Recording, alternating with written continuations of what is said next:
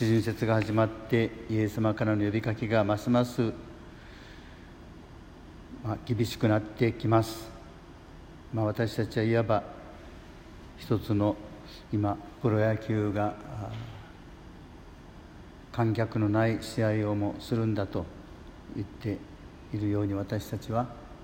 そこに誰がいようがいまいがイエス様だけがいてくださる。そのイエス様にもっともっと心を込めて耳を傾けようとする期間これが四旬節です、えー、イエス様に私たちはついていきたいと思う。けれども私たちはやっぱり自分自身についていきたい。という気持ちを捨てられません。そういう自分を捨てて嫌だと思う十字架を背負ってきなさい。そしたらあなたは救いの道を歩むことになる。非常にこれは単純な言葉ですが厳しい呼びかけです。日々私たちはそういう意味では、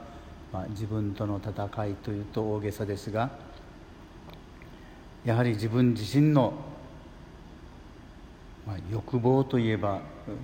また強い言葉ですけれども非常にそれは強いものです。他をも排除して自分を貫こうとする。それは頭で分かっていることです。いいことではない。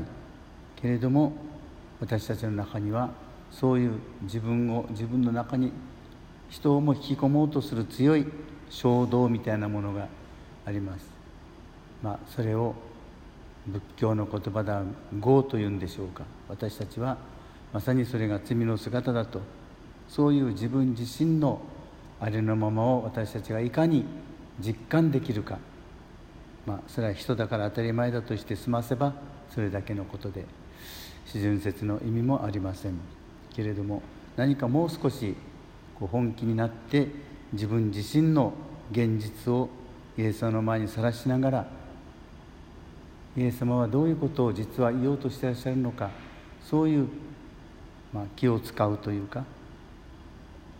そういう反省本当はあの人はこういうことを言いたかったんじゃないだろうかという反省こそ求められています自分自身の足りなさを振り返ることは反省だけが反省ではないそのことも思いながら私たちがイエス様の道をまた新たにしていけますように。